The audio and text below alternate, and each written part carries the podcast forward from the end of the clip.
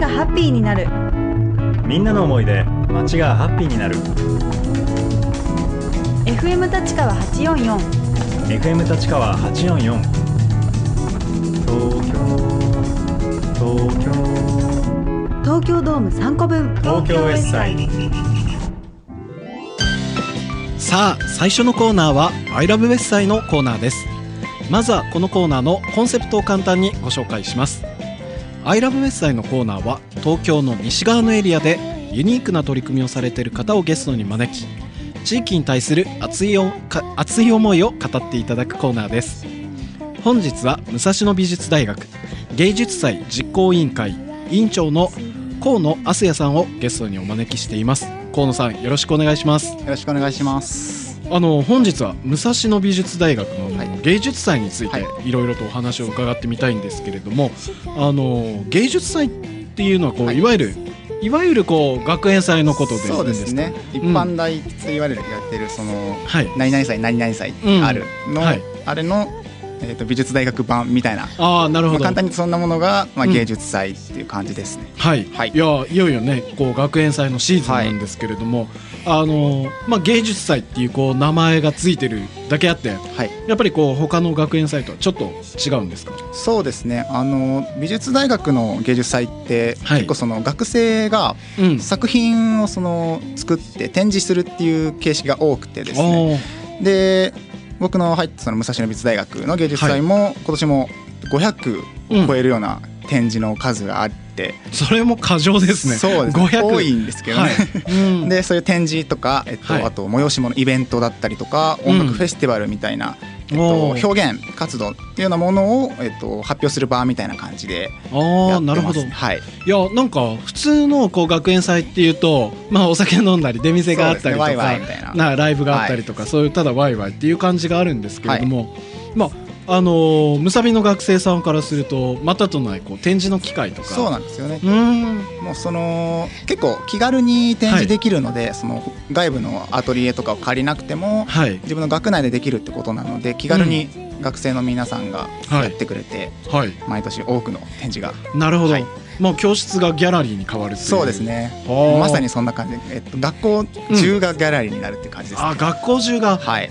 あの入場料とかないんですか？はもう全然うん。もう無料で。誰でも入れるという感じで、そうですね。ああそれはいいですね。なんかいやなんかそうするとまあいろんな人がその学学校に集まって、はい。展示もあって見に来る人もいてっていう感じで,、はい、ですね。ああなかなかそれはね面白いですね。いや僕もむさび出身だったんで、はい。あのもちろんその頃は展示っていう、はい。やったんですけれども、はい。懐かしいなと思って今聞いてたんですけれども、はい。あのテーマとかっていうのははいあるんですか、そうですね。えっと今年はタイトルがありまして、うん。えっとスタートっていうシンプルなうん。芸術祭のタイトルがあるんですけれども、はい。でこれは、えっとまあ、毎年芸術祭ってスタート、えっと、すみません、えっと、タイトルがあるんですけど、はい。えっと、なんで今年スタートっていうのにしたかっていうと、うん。えっと、やっぱり今はい。その時代堅苦しい話になっちゃう今その時代的に、はい。そのデザインとかアートっていうものが、なんか何をうん何のためにやるのかみたいな問われてる部分があるんだよなっていうのがあってはい。でやっぱ初心に帰ろう部分と、その芸術祭に来てくれた人たちがその芸術祭を通して新しい何かはい。きっかけとかスタートになってくれればいいなっていう意味を込めてうん。タイトルに「スタート」っていう名前を付けました。はい、なんかフレッシュな感じで。いいですよね。なんかシンプルでうん。結構気に入ってはいます。なんかポジティブな感じがしてね、はい、ありがとそういうこうタイトルとかはい。学生さん同士ではい。こう話し合って決めたりするんですか、そうですね、えっとまあ、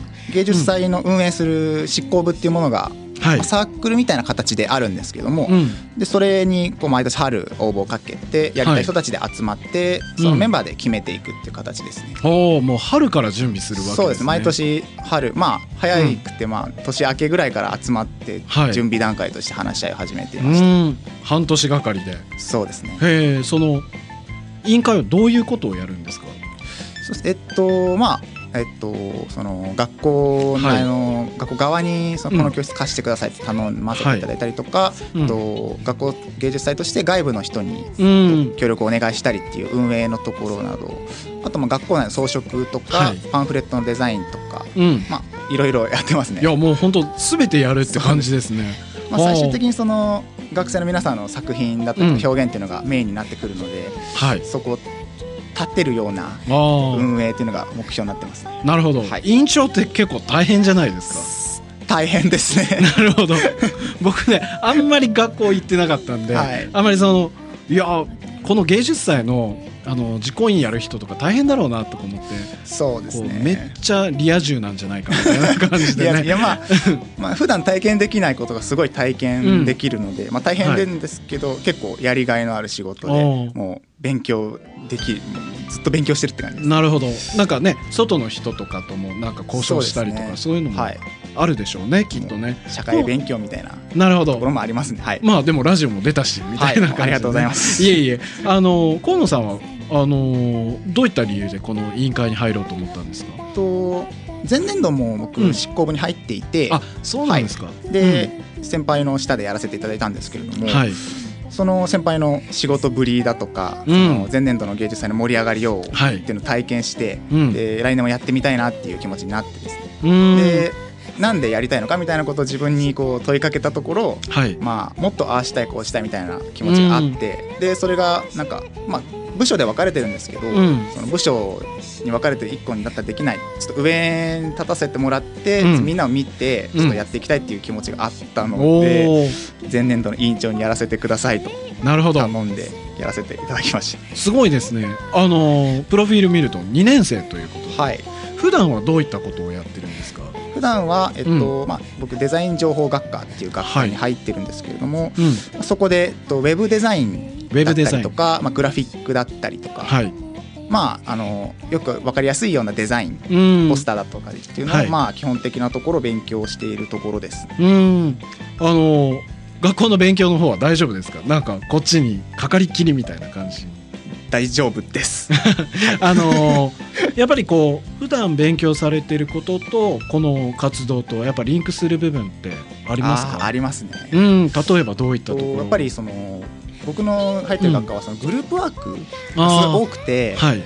でまあ何人、まあ、学校側のあの学科の授業は45人とか単位なんですけれども、はい。執行部の方はあの160人超えという規模なのでそんなにいるんですね、はい。うん。でまあ、そこでもグループワークのノウハウだったりとかを勉強させてもらって、うん。で授業の方に生かしたりとか、うん。まあその上に立たせてもらってるので、はい。あの下の方の人たちの制作物とか、うん。案考え方のプロセスとかすごはい。い見す、見れるのでそこですごい吸収して授業でみたいな。授業でまた芸術祭の執行部でみたいなロうん。ーテーションですごい助かってます。なるほど。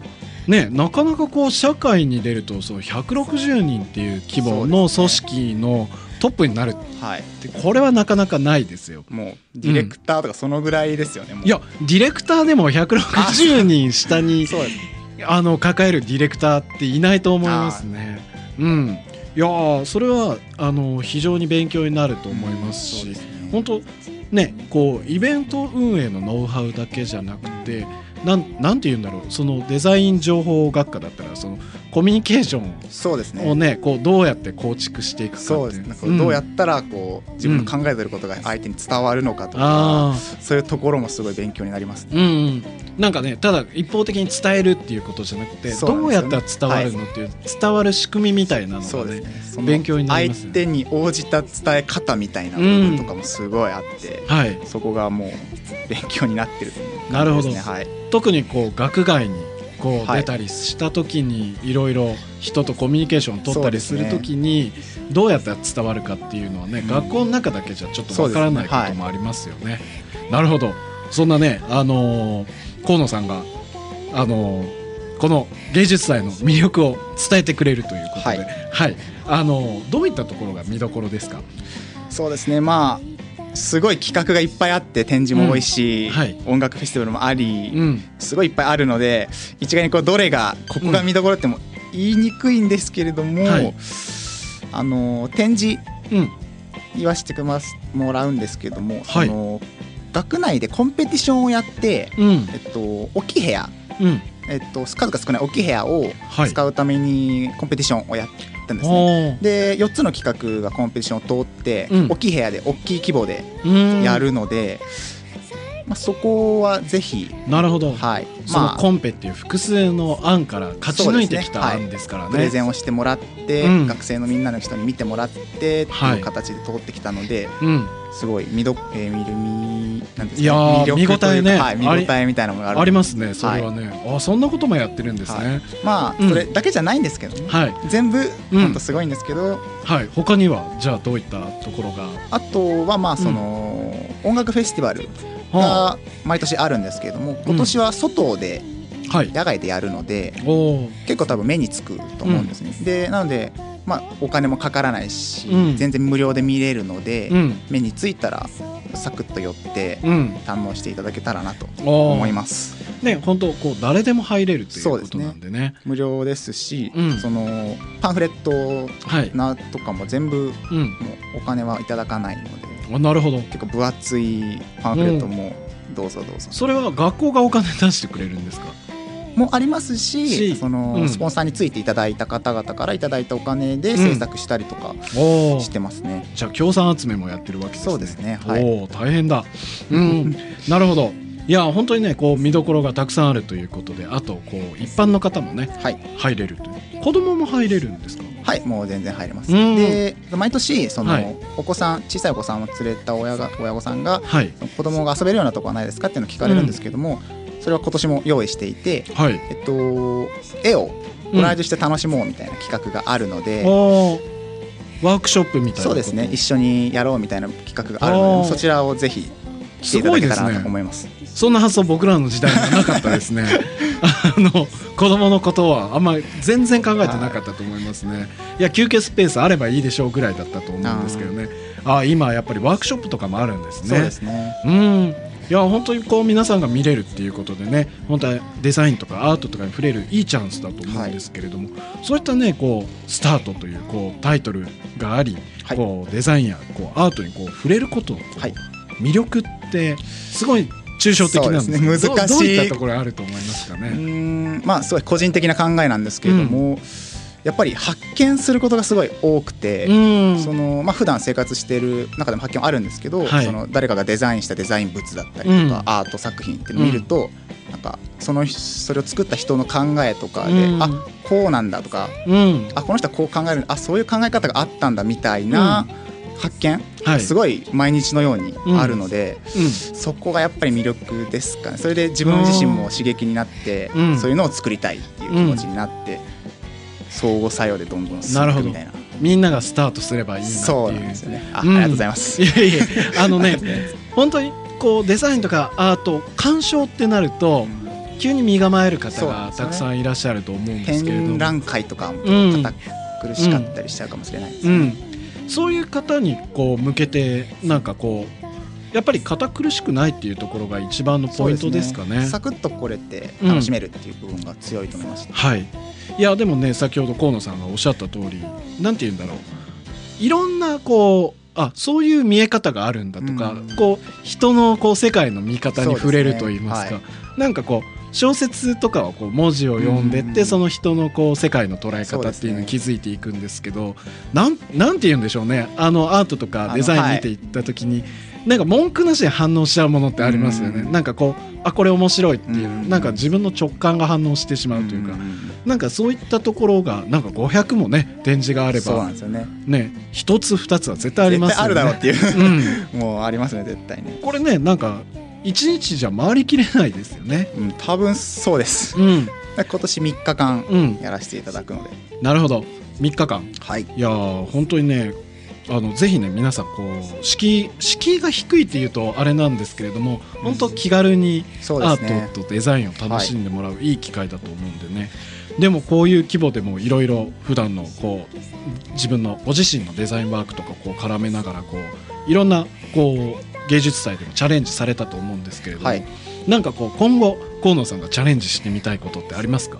芸術祭のことじゃなくてもいいんですけれども、そうですね、まあ。将来の夢でもいいですし、うん。将来の夢。でもいいです。はい。